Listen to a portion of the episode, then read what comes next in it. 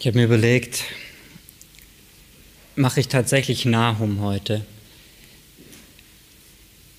Und ich habe weiter darüber nachgedacht und dachte doch, es gibt, es gibt viele gute Bücher, aber es gibt heute kein Buch, das besser passen könnte, wie die Botschaft, die Gott von Nahum vermitteln möchte. Wenn wir jetzt gleich die ersten Verse lesen werden, werdet ihr es noch nicht verstehen, was ich damit meine. Aber gebt mir bitte eine Stunde Zeit und ihr werdet sehen, dass Nahum eine Botschaft, dass Gott durch Nahum an uns heute eine Botschaft vermittelt, die herrlich ist, die genau auch in diese Situation hineinspricht.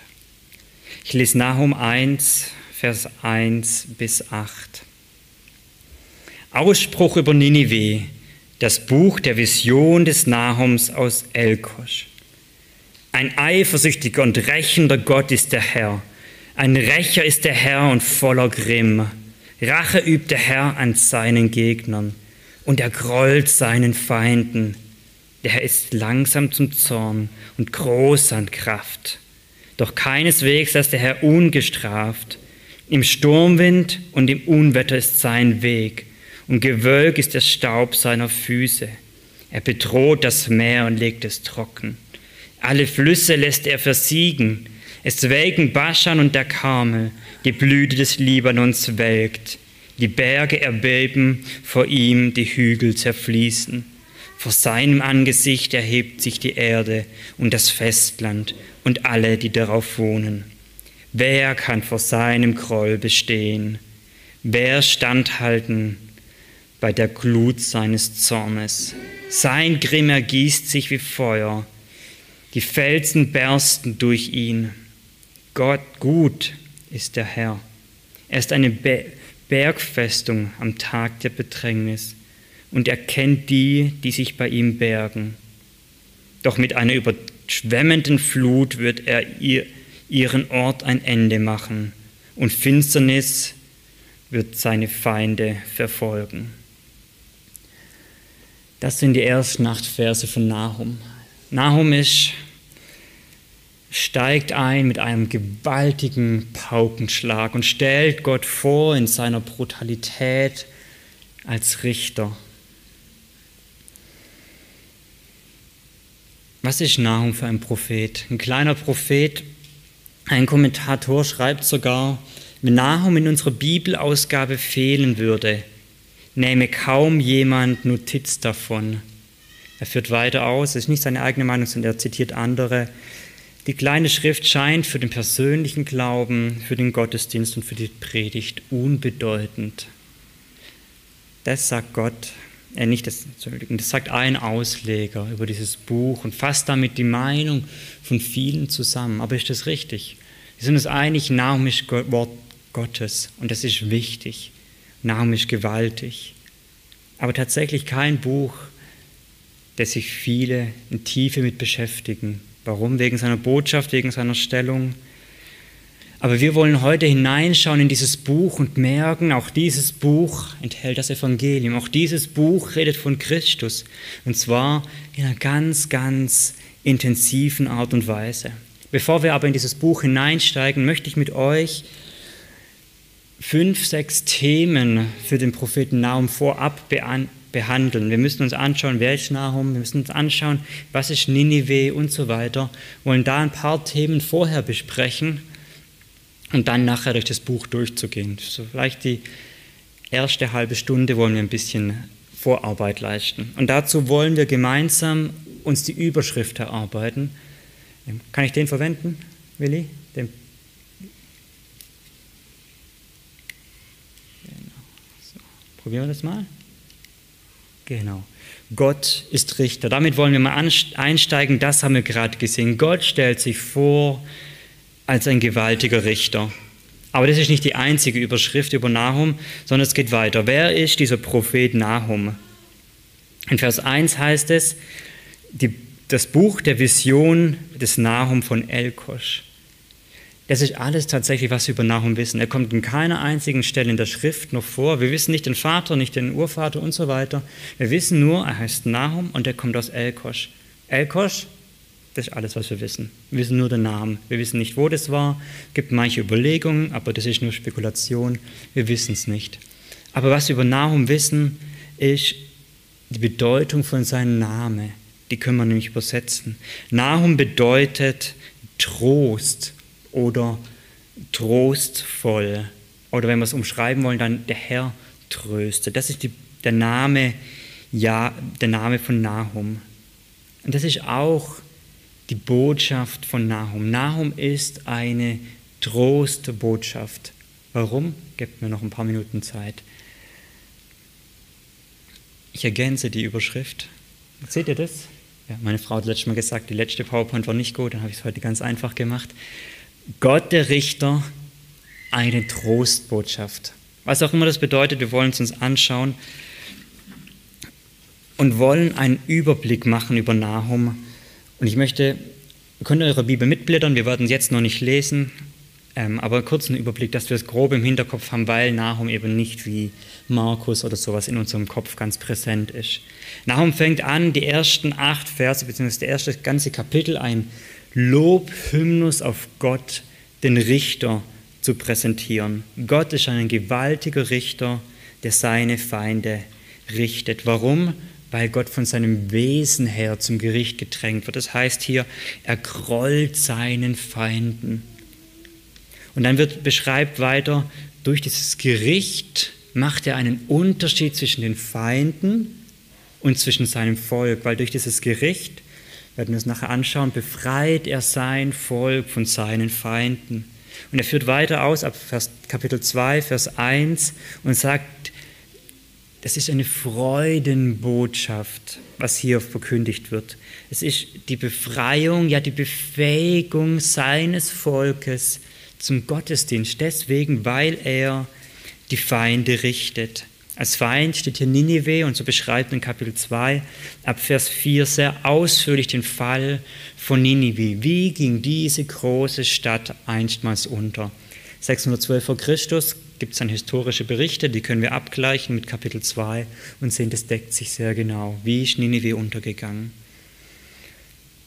Da wird beschrieben in Kapitel 2, warum richtet Gott den Feind, zu welchem Ziel. Und Kapitel 3 dann wird weiter beschrieben und zuerst wird gesagt, das war der Grund, also die Sünde Ninive. Warum musste Ninive gerichtet werden? Und gibt es einen Vergleich, den schauen wir uns dann auch nachher an, mit Noamon, das ist eine alte, andere Stadt, die auch gerichtet wurde. Sagt, schaut wie das war, war es auch bei Ninive. Und ganz am Schluss nimmt sich Gott Zeit, Ninive zu verspotten. Und zwar sagt er, ihr habt eine Schutzmauer, okay, die ist lächerlich. Ihr habt Soldaten, die sind lächerlich. Ihr habt Tore, ja, und die Riegel verbrennen. Ihr habt ähm, Kaufleute, ihr habt Wirtschaftskraft und die werden alle abhauen. Ihr habt Hirten, ihr habt Oberste, ihr habt Könige, die schlafen. Macht sich über sie lustig und sagt, Ninive, ganz ehrlich, deine Widerwehr gegen mich, das kannst du einfach vergessen, das bringt nichts. Und dann noch Kapitel 3, Vers 19, eine Zusammenfassung, wo das ganze Buch nochmal zusammengefasst wird. Und die Anwendung. Was ist jetzt die Reaktion des Volkes Gottes darauf? Könnt ihr schon mal ein bisschen vorweg schauen oder wir gehen dort noch hin. Unsere Überschrift ähm, jetzt. Gott, der Richter, vernichtet, in Klammern Ninive, eine Trostbotschaft. Wir haben schon ein bisschen anklingen lassen, warum Trostbotschaft? Weil das Gericht über den Feind Erlösung für das Volk ist. Ich möchte noch eine weitere Vorbemerkung machen und zwar zu Jona. Es hat einen Grund, warum wir letzte Woche Jona behandelt haben und heute Nahum. Vielleicht habt ihr es schon erahnt, Ninive. Das ist die Connection, die Verbindung von beiden. Jona kommt nach Ninive und bringt ihnen Gottes Botschaft und Ninive wird gerettet. Ungefähr 150 Jahre später kommt Nahum nicht nach Ninive, sondern zu seinem Volk und sagt, Ninive wird gerichtet werden. Also beide Propheten mit einer Botschaft an Ninive und die Auswirkungen sind aber ganz, ganz unterschiedlich.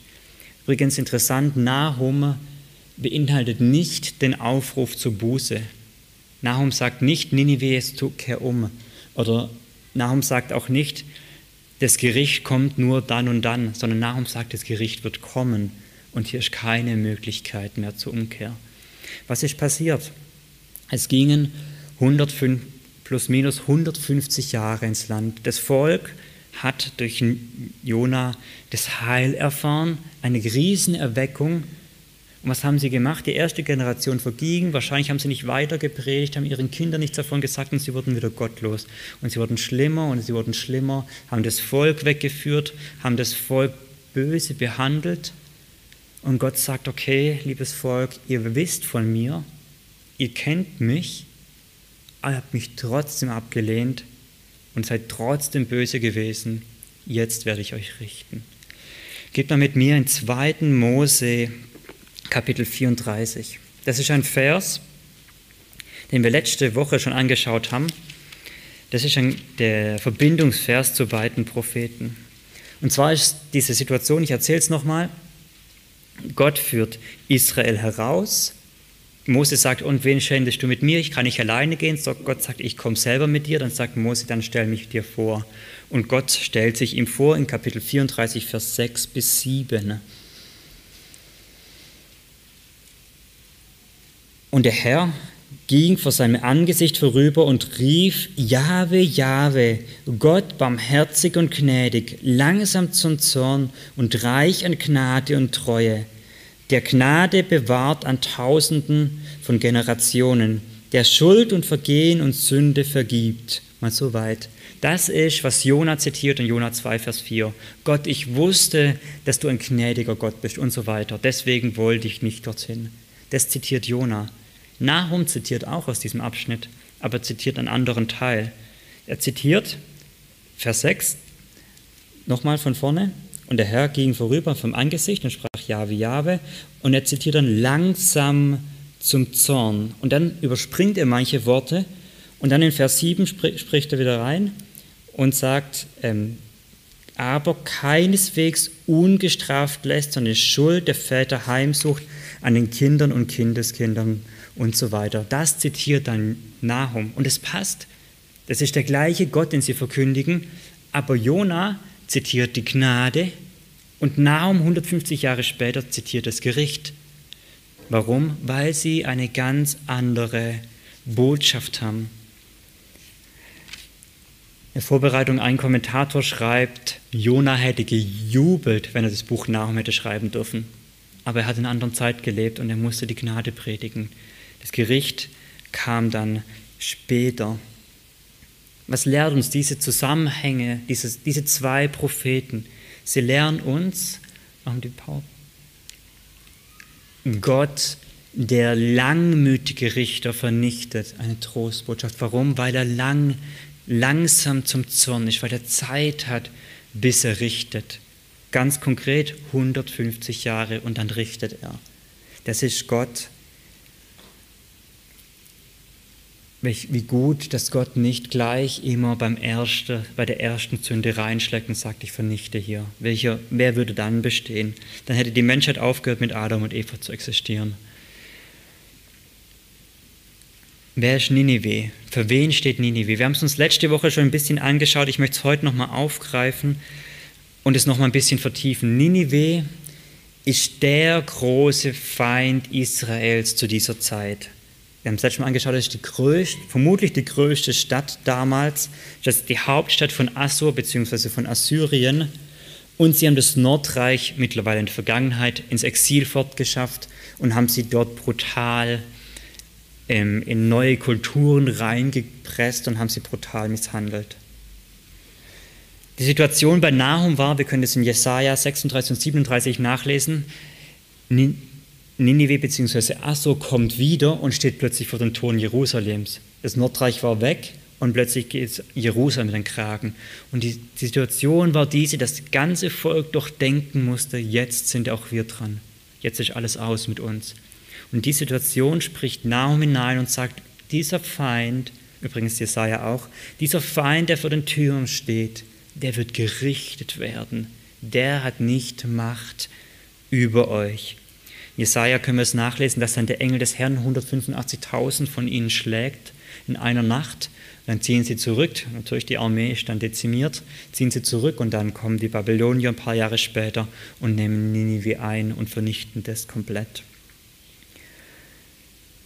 Gott offenbart durch Nahum, der damals größte Feind wird von Gott überwunden. Und das wäre für uns aber keine Botschaft, oder? Das ist uns ziemlich egal, wenn Gott sagt, ich kann die Feinde von 600 vor Christus vernichten dann sagen wir, okay, wir haben ein anderes Problem, weil Ninive gibt es nicht mehr. Und deswegen ist dieser Text hier so geschrieben, uns zu offenbaren, dass Gott den größtmöglichen Feind vernichten kann. Das möchte ich euch zeigen. Und dazu gehen wir nochmal in 1. Mose. Und zwar in Kapitel 10. Das ist die erste Erwähnung von Ninive.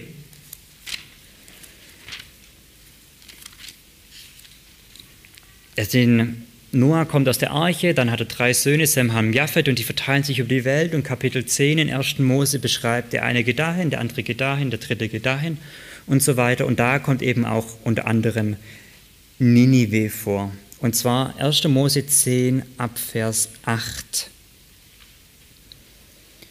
Und Kusch zeugte Nimrod. Der war der erste Gewaltige auf der Erde. Er war ein gewaltiger Jäger vor dem Herrn. Darum sagt man wie Nimrod ein gewaltiger Jäger vor dem Herrn. Das soll ausdrücken, Nimrod war der erste richtig brutale Mensch. Und das werden wir gleich sehen, was es bedeutet. Der Anfang seines Königsreich war Babel und Erech und Akkad und Kalne im Land Sinjar.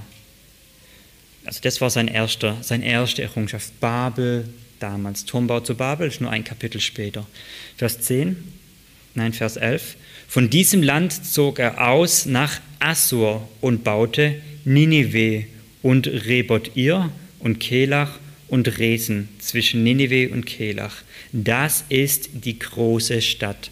Die große Stadt kennen wir, oder? Die kommt in Jona vor.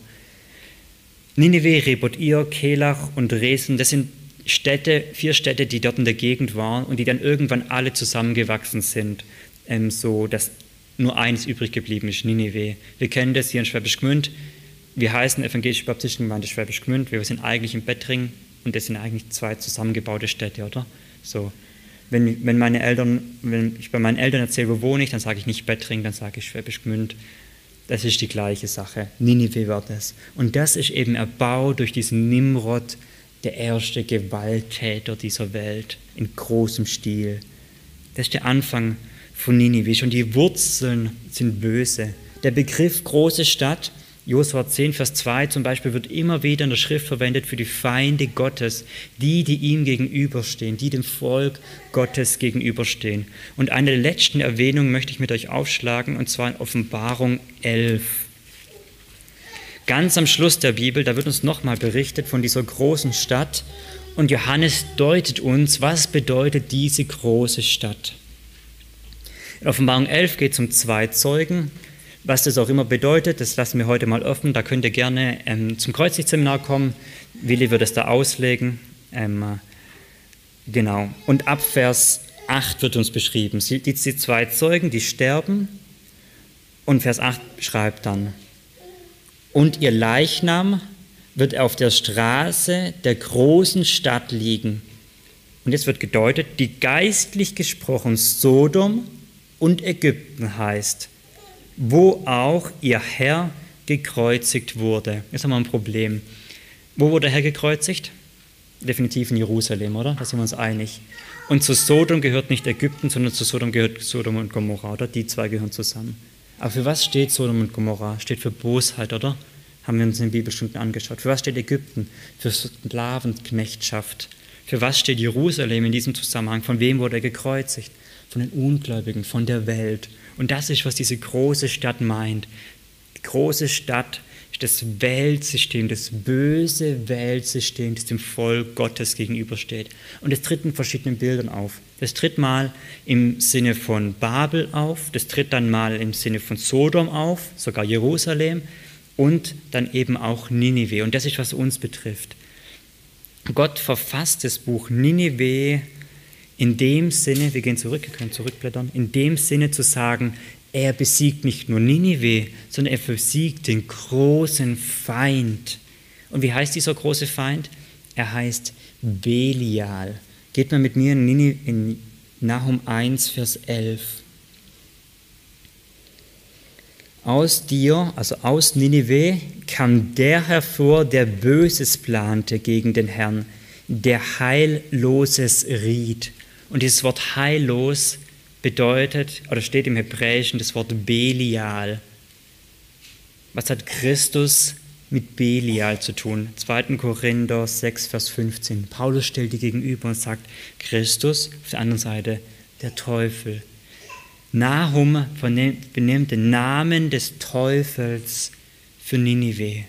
Und das ist, wer Christus besiegt hat. Das ist, Nahum ist die Botschaft Gottes des Gerichtes über den Teufel, über den großen Feind.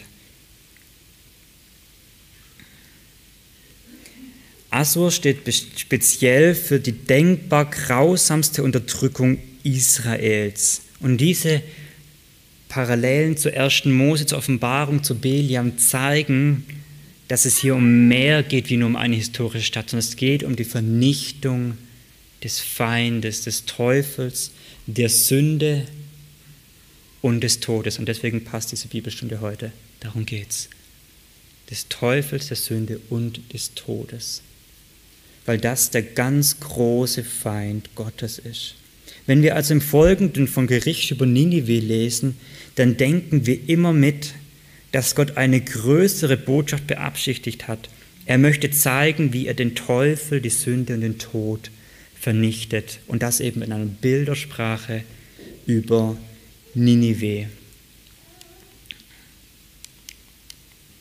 Das war ich zu schnell. Welches brauchen wir? Langmütig? Der hier. Gott, der langmütige Richter, vernichtet seinen größten Feind, eine Trostbotschaft. Und so langsam macht es Sinn, oder? Warum der Richter eine Trostbotschaft werden kann. Wie passt das zum Evangelium? Denk, wenn wir diese Vorarbeit gemacht haben, dann ist das die Schritte nicht mehr arg viel weiter. Gott verheißt oder Gott in Christus überwindet den Feind. Das heißt, in seinem ersten Kommen, durch sein Wirken, durch sein Sterben, durch seine Auferstehung, hat Christus den Feind überwunden. Ich habe ein paar Stellen dazu rausgefunden, um uns kurz daran zu erinnern. Jesus treibt Dämonen aus und dann sagt er, oder wie kann jemand das Haus eines Starken eindringen und nicht sein Hausrat rauben, wenn er nicht vorher den Starken bindet. Jesus hat den Teufel besiegt, er hat ihn gebunden. In Offenbarung 20, 1 bis 3 sehen wir das gleich, oder Johannes schreibt, Hierzu ist der Sohn Gottes offenbar geworden, damit er die Werke des Teufels vernichte. Dazu ist Jesus Christus kommen, gekommen. Oder wurde Mensch, um durch den Tod den zunichte zu machen, der die Macht des Todes hat. Das ist der Teufel um alle, die durch alle die zu befreien, die durch Todesfurcht ihr ganzes Leben hindurch in Knechtschaft unterworfen waren. Das ist, was Jesus getan hat. Bei seinem ersten Kommen, er hat den Teufel, er hat den Tod überwunden. Römer 6, er hat auch die Sünde überwunden. Und gleichzeitig merken wir, wenn wir in diese Welt gucken, merken, wenn wir unser Leben gucken, dass Gott den Teufel noch nicht endgültig vernichtet hat. Und das ist auch die Botschaft. Aber wir wissen, wenn Christus wiederkommen wird, als letzter Feind wird der Tod beseitigt, wenn Christus kommt. Und in Offenbarung 20 dann ausführlich, dass der Teufel in den Feuersee geworfen wird und dass der selbst der Tod in den Feuersee geworfen wird. Wenn Christus kommt, dann wird er endgültig einen Strich drunter machen. Und dieser Spannung lesen wir Nahum. Ja, es hat begonnen, sich zu erfüllen. Und ja, Christus hat den Triumph über die Feinde gehalten. Aber es ist noch nicht vollendet. Schon jetzt und noch nicht. In dieser Spannung lesen wir dieses Buch. Dann übrigens verstehen wir auch, wer ist dieser Richter in den ersten acht Versen? Wer ist das? Jesus Christus, oder? Das ist Jesus Christus, der hier beschrieben wird, weil Gott, Jesus sagt, der Vater richtet niemand, sondern alles Gericht hat er dem Sohn übergeben. Es ist Jesus Christus. Wenn wir die Frage stellen, Ruben, was ist die, wo kommt Christus in Nahum vor? Das ganze Buch beschreibt sein Handeln, ihn als Richter, weil er der Richtende ist, der hier handelt. Ich werde euch nachher zeigen, anhand vom Kolosserbrief, dass sogar Paulus ganz explizit auf Nahum anspielt, um zu sagen, auf Golgatha hat sich das erfüllt, was wir hier lesen. Wir ergänzen unsere Überschrift. Jesus, der langmütige Richter, vernichtet seinen größten Feind, eine Freudenbotschaft. Ich habe das letzte Wort geändert, vielleicht ist jemand aufgefallen. Warum? Weil Freudenbotschaft nachher ganz explizit im Brief vorkommt. Deswegen habe ich es geändert. Ähm, das wäre die abschließende Überschrift, die ich vorschlagen würde von Nahum. Jesus, der langmütige Richter, vernichtet seinen größten Feind, eine Freudenbotschaft. Im Grunde können wir sagen, Nahum beschreibt die Auswirkung von Golgatha. Wie wenn wir auf das Kreuz schauen und sehen Christus daran, der den Sieg vollbringt. Und dann klappen wir auf und schauen hinein und fragen, was bedeutet das? Und dann sagt Nahum, da habe ich was dazu zu sagen. Das ist der Sieg und das beschreibt Nahum. Okay, dann lasst uns in den Brief hineinsteigen, in den kleinen Propheten hineinsteigen und Stück für Stück uns ihn anschauen und schauen, was ist diese Botschaft, wie können wir sie vertiefen, wie können wir es noch ein bisschen besser begründen und vor allem, wie können wir es in unser Herz hineinbringen, dass das, was angerissen wurde, gefestigt wird. Die ersten acht Verse. Ich habe sie schon vorgelesen am Anfang. Sie vermitteln ein brachiales Bild von einem Richtergott, der eifersüchtig ist, der recht, der voller Grimm ist, der grollt in, seinem Wut, in seiner Wut. Das ist Gott, das ist Jesus Christus, der Richter. Diese, ab, diese acht Verse beschreiben 30 verschiedene Eigenschaften Gottes, ungefähr, je nachdem wie man zählt, ungefähr 30 verschiedene Eigenschaften Gottes. Und vier Stück davon sind heilsam im Sinne von, die bringen Leben, alle anderen dienen dem Gericht Gottes, wie er Menschen vernichtet. Am stärksten kommt dieser Begriff Rache vor, der kommt gleich dreimal im zweiten Vers vor. Es ist eine harte Botschaft, wie er einsteigt. Aber es ist eine wahre Botschaft. Schaut mal in Vers 7. Diese ersten vier Worte, sie sind so wichtig und sie stehen mittendrin. Da heißt es, gut ist der Herr. Und das dürfen wir nicht rausstreichen. Wenn sich Gott als Richter in seiner Brachialität vorstellt, dann kommt Nahrung zu dem Schluss und wir müssen zum gleichen Schluss kommen. Gut ist der Herr. Gegen wen ist Gott böse? Gegen wen richtet, wen richtet Gott? Es heißt in Vers 2, ich lese dort nochmal, ein eifersüchtiger und rächender Gott ist der Herr ein Rächer ist der Herr und voller Grimm. Rache übt der Herr an seinen Gegnern und er grollt seinen Feinden. Das ist wichtig zu betonen. Gott kämpft, richtet seine Feinde. Wer ist das? Vers 5. Die Berge erbeben vor ihm, die Hügel zerfließen, vor seinem Angesicht hebt sich der Erde und das Festland und schaut mal, und alle, die darauf wohnen. Wer sind seine Feinde? Alle Erdenbewohner. Jeder Mensch ist sein Feind, so heißt es hier. Das ist, was der Text sagt. Vers 6 stellt eine sehr wichtige Frage. Wer kann vor seinem, vor seinem Groll bestehen? Wer standhalten bei der Glut seines Zornes? Wer sollte vor diesem Gott bestehen können. Wie ist das möglich? Vers 7. Vers 7 ist als wie ein Fremdkörper in diesem Abschnitt und trotzdem so gut. Gut ist der Herr, er ist eine Bergfestung am Tag der Bedrängnis. Er kennt die, die sich bei ihm bergen. Stellt euch vor, diese ersten acht Verse sind ein riesiger Feuersee, voll, der sprudelt und wo einfach nur die Gewalt Gottes zum Ausdruck kommt. Und in der Mitte ist ein Rettungsschwimmen. Der ist völlig fehl am Platz, der passt überhaupt nicht ins Bild hinein. Und das ist Vers 7. Das passt ja nicht rein, wie ein Fremdkörper, aber so gut, dass in diesen harten Versen Vers 7 geschrieben steht. Die, die sich bei ihm bergen, die können vor ihm bestehen. Für sie wird er eine Bergfestung, wie ein sicherer Ort, einfach drauf zu stehen und fest zu bleiben in Jesus Christus. Gott ist ein gewaltiger Richter, aber inmitten seines Gerichts gibt diese Bergfestung, es gibt diesen Fluchtort für sein Volk. Können wir weitergehen? Kapitel 1, Vers 9. Ich möchte es zusammenfassen bis Kapitel 2, Vers 14. Beschreibt Gott, dass er den Teufel vernichtet und darin Heil für sein Volk ist. Darin sein Volk gerettet wird.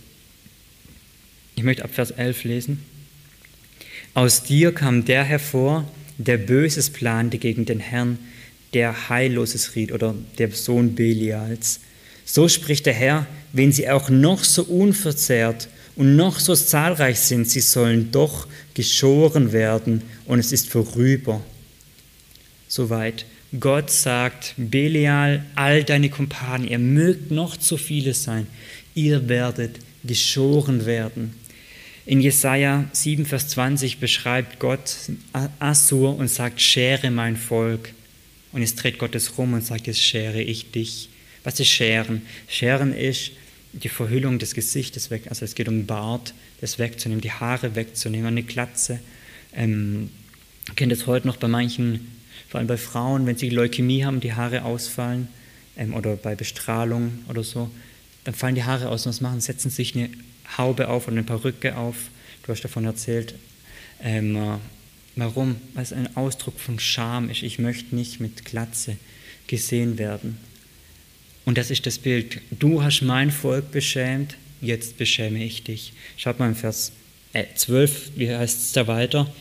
Jetzt spricht er zu seinem Volk, habe ich dich auch gedemütigt, geschoren, und, werde di und ich werde dich nicht mehr demütigen. Und nun, seine Jochstange auf dir zerbreche ich und seine Fesseln zerreiße ich. Gott sagt, ja, ich habe den Asso verwendet, um dich ins Exil zu führen, aber ich ändere das. Ich befreie dich. Jochstange steht für die, die, die Unterjochung des ähm, Gefangenschaft. Da seid ihr drunter gedrückt, ich zerbrech's.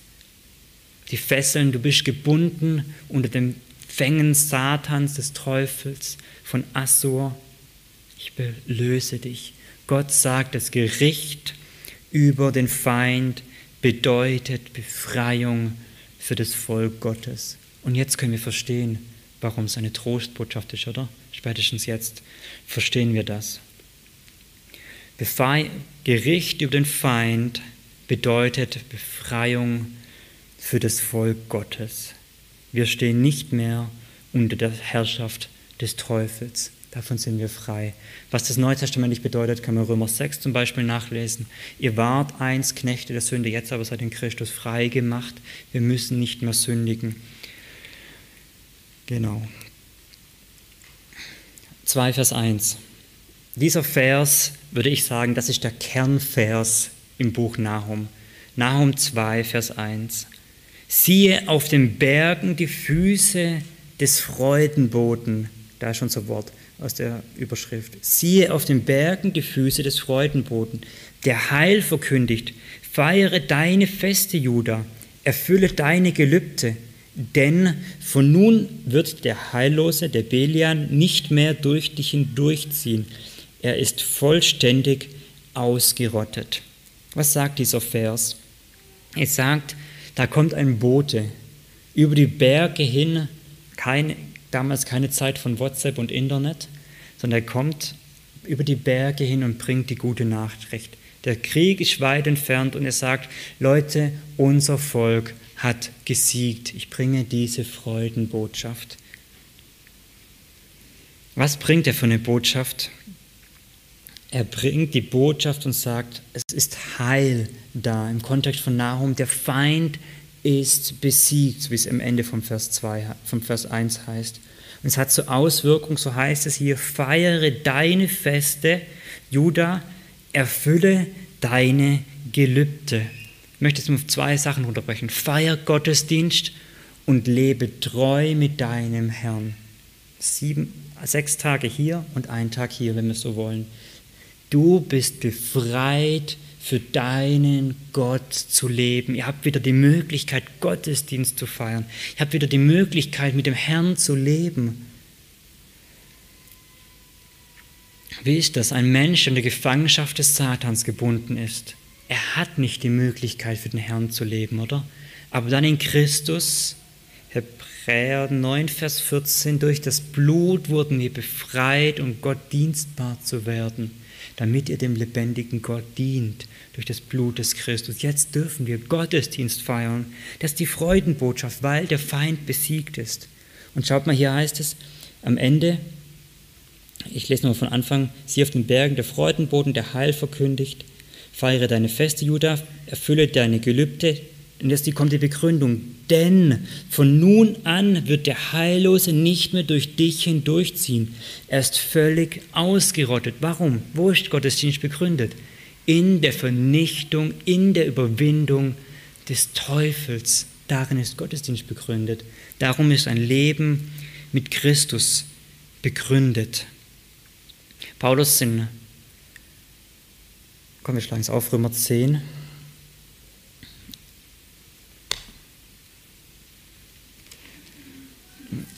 in Römer 10 hat einen ganz, ganz ähnlichen Satz. Er steht im Zusammenhang von Mission, Aussendung. Ähm, ich lese Vers 14. Wie sollen sie nun den anrufen, von dem sie, an den sie nicht glauben? Wie aber sollen sie glauben, wenn sie nicht gehört haben? Wie aber sollen sie hören ohne eine, einen Prediger? Wie aber sollen sie predigen? Wie aber sollen sie predigen, wenn sie nicht ausgesandt sind? Und jetzt schaut mal, wie geschrieben steht, wie schön sind die Füße derer, die Gutes verkündigen. Das ist eine sehr ähnliche Formulierung. Sie kommt aus Jesaja, Jesaja 42, Vers 7. Diese drei, die haben das Gleiche. Paulus verwendet diese Formulierung mit den Freudenboten, die kommen, um das Evangelium zusammenzufassen. Ein wichtiger Aspekt, komm, ich lese den Vers 15 fertig, da steht es doch. Wie aber sollen sie predigen, wenn sie nicht gesandt sind? Wie geschrieben steht, wie schön sind die Füße derer, die Gutes verkündigen, aber nicht alle haben dem Evangelium gehorcht und so weiter. Also Paulus sagt, das ist das Evangelium. Nahum ist das Evangelium. Und zwar welcher Teil, welcher Aspekt? Die Betonung liegt darauf, Gott vernichtet den Feind. Das ist Teil vom Evangelium, der verkündigt gehört. Gott hat den Feind überwunden, hat ihn besiegt und triumphiert über ihn. Vers 2, Nahum 2, Vers 2. Dieser Vers beschreibt jetzt in einer ironischen Art und Weise, wo Gott sagt, komm Ninive, dann streng dich nochmal an. Warum? Weil ich werde nämlich mein Volk wieder aufrichten. Aber dass das geschehen kann, musst du untergehen. Deswegen komm, streng dich nochmal an. Das ist eine ironische Formel im Sinne von, alle Kraft, die du zusammennehmen kannst, die wird nicht ans Ziel kommen. In Vers 3 heißt es dann, denn der Herr stellt die Hoheit Jakobs ebenso wie die Hoheit Israels wieder her. Denn Plünderer haben sie geplündert und haben ihre Weinranken zerstört. Also Gott sagt, ihr wurde zerstört, aber Gott stellt sie wieder her und da zu diesem Grund muss, Na, muss Ninive untergehen, damit das geschehen kann. Im Folgenden, ab Vers 4, das ist dieser historische Bericht oder die Prophetie, das historische, beschreibt dann, wie sich die Feinde, die Babylonier rüsten mit tapferen Männern, dann plötzlich in Nineveh kommt die Panik auf, da wird ein Verkehrschaos beschrieben, wie ein Wagen über den anderen, dann straucheln sie, sie rennen daher wie Blitze. Warum? Weil Nineveh merkt plötzlich, hey, wir müssen alle auf Kriegsposition, sind aber eigentlich nicht bereit dazu. Und dann bricht ein Verkehrschaos aus mit ihren Wagen. Ähm, und es ist eigentlich schon ihr Untergang. Die Stadtmauer von Ninive, sie hatten zwei Ringe an Stadtmauern und ein Ring davon war so breit, dass zwei Kriegswagen nebeneinander herfahren konnten. Also so, weiß nicht, B29 wahrscheinlich nicht ganz, aber so in die Richtung. Richtig breites Ding und alles aufgemauert. Und da mussten die eben hin, haben sie die Krise geschoben. Dann wird weiter geschrieben, die anderen bauen ihr Schutzdach auf, also ein Dach über sie, dass die Pfeile sie nicht töten können. Kommen sie ran, dann wird sich wieder die Flusstore geöffnet man fragt sich, warum öffnen die Flusstore? Vermutlich, ähm, sagen historische Berichte, weil Hochwasser war. Am Tigris, das ist der Fluss damals, ähm, war Hochwasser und dann mussten sie die öffnen, weil sonst das Wasser irgendwie die Stadt verwüstet hätte. Dann hatten sie natürlich die Feinde reingelassen. Ich habe übrigens letzte Woche etwas Falsches gesagt. Da habe ich gesagt, Ninive liegt in Syrien. Das stimmt nicht. Ninive liegt im Irak. Ich habe es nochmal nachgeguckt. Nachbarland. Ähm, genau. Heute ist Mosul die Stadt, das ist das heutige, die Gegend dort. Ähm, genau. Genau, dann wird beschrieben, wie sie geplündert werden. Sie haben viele Länder geplündert, also viele Schätze. Und dann kommen die Feinde und sie nehmen all ihre Schätze weg und führen alles weg, verbrennen die Stadt, richten sie nieder ähm, und verstören sie. Vers 14 möchte ich lesen. Siehe, ich will an dich, spricht der Herr der Herrscher, ich werde ihre Wagen in Rauch aufgehen lassen, und deine Junglöwen wird das Schwert verzehren, und ich werde deinen Raub von der Erde verschwinden lassen. Und schaut mal, und die Stimme deiner Boten wird nicht mehr gehört werden. Das ist eine Ironie Gottes. Er sagt, mein Volk, deine Freudenboten kommen, und er sagt, ihr, ihr habt gar keine Boten mehr. Warum? Weil alles kaputt ist. Das ist Gottes Ironie, Gottes Humor, wie er über seine Feinde triumphiert.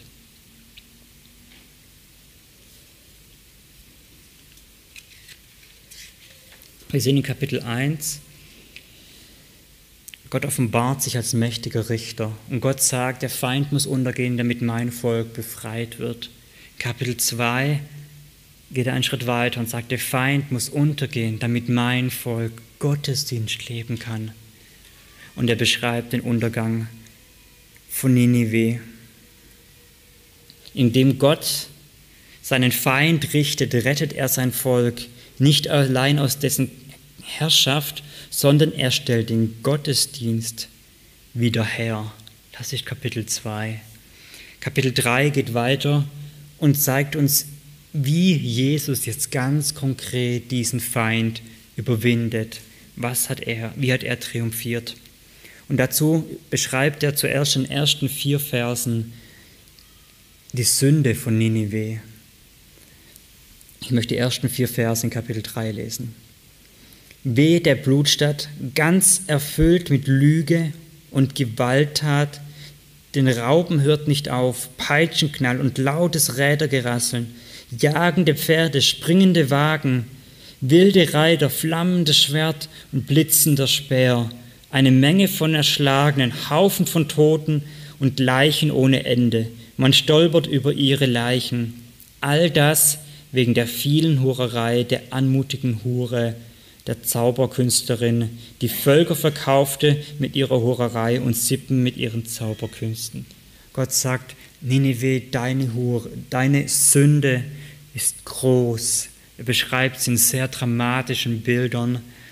Und er, im Grunde, wir können reduzieren auf zwei Sünden. Du hast verführt, du bist ein Lügner und du hast verfolgt du bist ein Gewalttätiger. Und vor allem die Gewalttat wird hier beschrieben. Ninive steht, wie gesagt, für den Auswuchs der Gewalt des Feindes. Und diese zwei, Verführung und Verfolgung. Und das sind die, die wir im Neuen Testament lesen und sehen, die treffen auf das Volk Gottes. Matthäus 13, mein Vers 9. Ihr werdet vor Gerichte, vor weltliche Gerichte und vor die Synagoge gestellt werden was steht es? Steht für weltliche Verfolgung und religiöse Verführung. Die zwei Tiere in der Offenbarung. Weltliche Verfolgung, religiöse Verführung. Offenbarung 13. Das sind die zwei. Und auch das ist die Sünde Ninives. Und da sagt Gott, deswegen vernichte ich euch. Das ist, wie der Teufel bis heute wirkt, eben auf eine große, große Brutalität.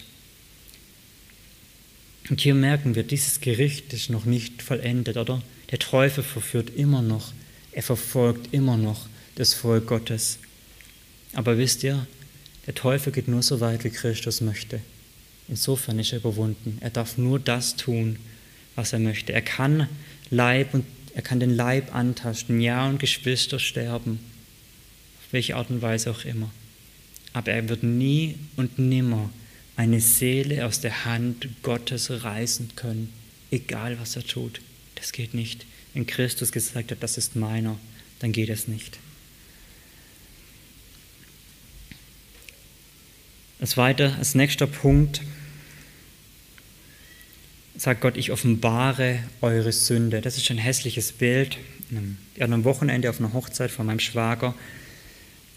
Und ich, ich lese erst und dann erkläre ich. Siehe, ich will an dich, spricht der Herr der Herrscher. Ich werde deine Säume aufdecken bis über dein Gesicht und die Nation wird deine Blöße sehen und so weiter.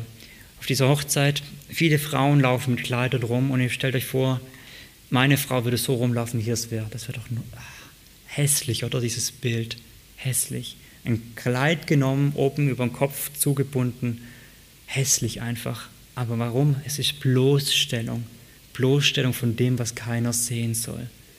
Aber Gott sagt, und das tue ich, bei, deinem Feind, bei meinem Feind, ich stelle ihn bloß, ich offenbare seine Sünde und es wird jeder sehen. Ja, das Volk Gottes sieht heute schon manches, aber wenn Christus wiederkommen wird, dann wird der Feind letztendlich bloßgestellt werden. Wir haben hier dieses Bild von bloßstellen, äh, von entblößen, ausziehen und Vers 6 geht es weiter. Und ich werde Abscheuliches auf dich werfen und dich verächtlich behandeln und dich zur Schau stellen. Und diese Kombination, nehmen wir uns andersrum, in der ganzen Schrift gibt es genau zwei Stellen, wo Gott einen anderen zur Schau stellt. Hier ist eine davon. Und die zweite Stelle ist in Kolosser 2, Vers 15. Die wollen wir mal aufschlagen. Und diese zwei Stellen, ich kann es ausführen, sagen wir es aufschlagen, verbinden zusätzlich, dass Gott den Feind ausziehen wird. Er wird ihn entkleiden und wird ihn bloßstellen. Und das wollen wir uns von Paulus, ich gehe davon aus, dass wenn Paulus diese starke Parallele heranzieht, dass die Stellen sich gegenseitig aufeinander beziehen und Paulus das auslegt. Und jetzt wollen wir uns von Paulus mal erklären lassen, was das bedeutet. Ich möchte ab Vers 14 lesen. Kolosser 2, Vers 14 und Vers 15. Er hat den Schuldschein gegen uns gelöscht, den in Satzungen bestehenden, der gegen uns war, und ihn aus unserer Mitte fortgeschafft, indem er ihn ans Kreuz nagelte er hat die Gewalten, die Mächte völlig entwaffnet und sie öffentlich zur Schau gestellt. In ihm hat er den Triumph über sie gehalten. Dieses Wort entwaffnen kommt zweimal in der Schrift vor, Kapitel 3, Vers 9 noch. Und das bedeutet auch ausziehen. Es kann beides bedeuten. Kapitel 3, Vers 9 wird es definitiv mit Aussehen übersetzt. Und so verbindet dieser Vers Ausziehen und öffentliches Bloßstellen. Und jetzt sehen wir, wo hat Christus die Feinde bloßgestellt. Er hat die Gewalten, die Mächte völlig ausgezogen und sie öffentlich zur Schau gestellt. Wann? Vor 2000 Jahren am Karfreitag, als er auf Golgatha hing und sein Leben gegeben hat. Da hat er diesen Triumph gehalten. Dort hat er die Feinde entmachtet. Warum? Weil er durch den vermeintlich größte Niederlage, den Tod, den größten Sieg errungen hat, den in der Menschheitsgeschichte je errungen wurde. Dort hat er bloßgestellt, hat alle entwaffnet und hat die Menschen für Gott erkauft, hat die Sünde überwunden und sie so erlöst. Paulus erklärt uns also, Ninive, der große Feind, er wurde auf Golgatha vernichtet nein, nicht vernichtet, bloßgestellt und entwaffnet ausgezogen. Das ist, was ich gemeint habe.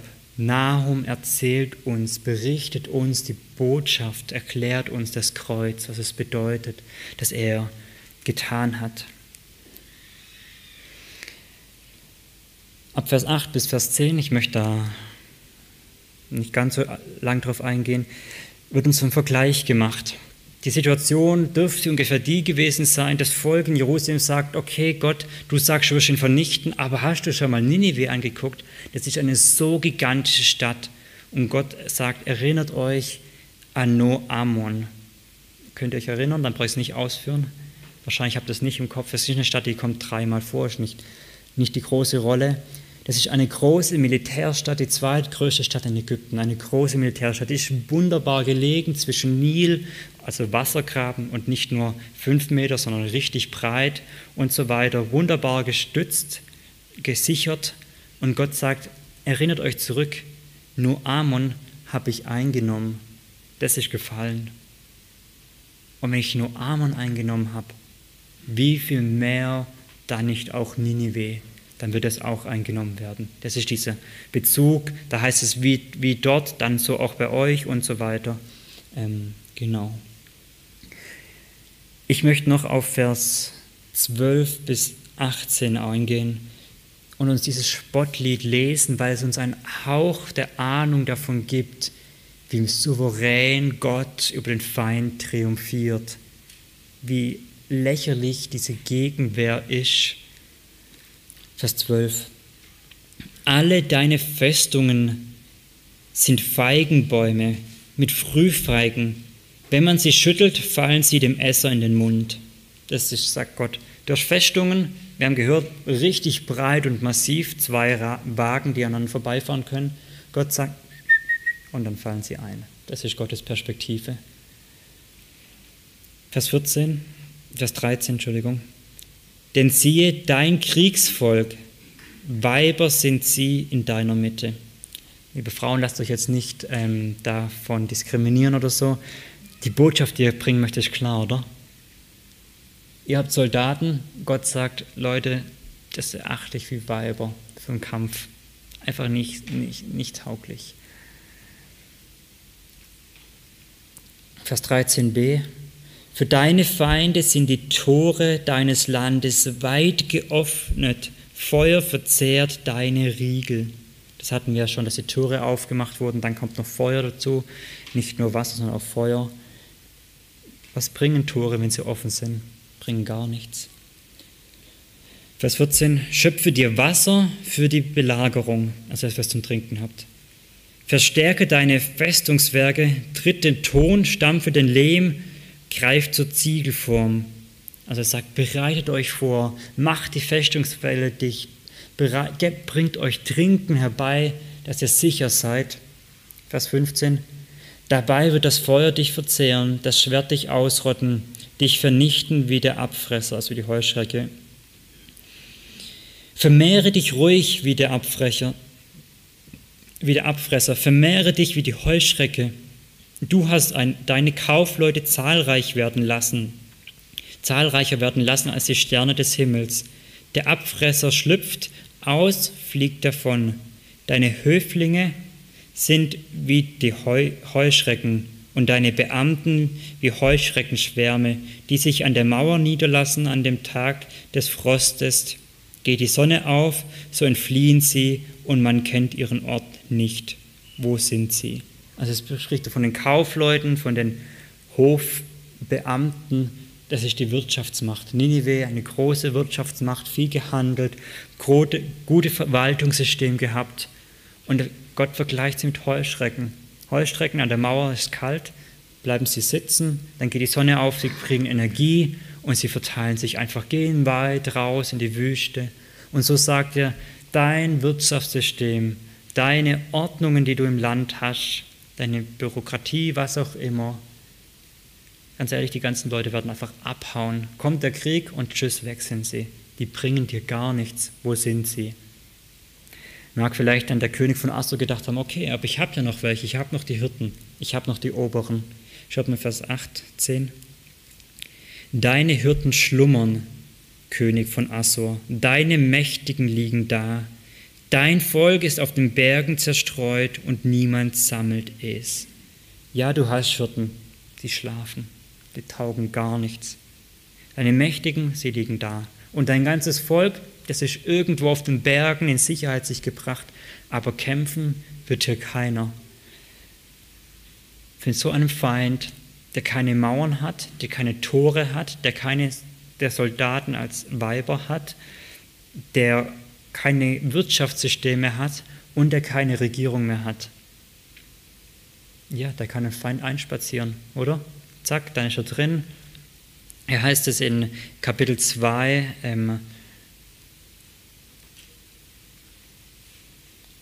Vers 7, ich lese das mal, Kapitel 2, Vers 7. Die Flusstore sind geöffnet und der Palast ist verzagt. Also das sehen wir schon. Tore auf und schon Verzagung da. Schon hat der Feind keine Macht mehr. Sehen wir, mit welcher Souveränität Gottes in Assur einschreitet und diesen Feind vernichtet. Es ist für ihn kein, kein Akt, Assur zu vernichten. Es ist für, er hat es in Souveränität gemacht, den Teufel zu vernichten. Es heißt, ja, deine Sünden haben mir Mühe gemacht, das ist richtig, aber er hat es in Souveränität gemacht, hat ihn vernichtet und ihn besiegt. Kann sich Gott keinem entgegenstellen. Wie fassen wir dieses Buch zusammen?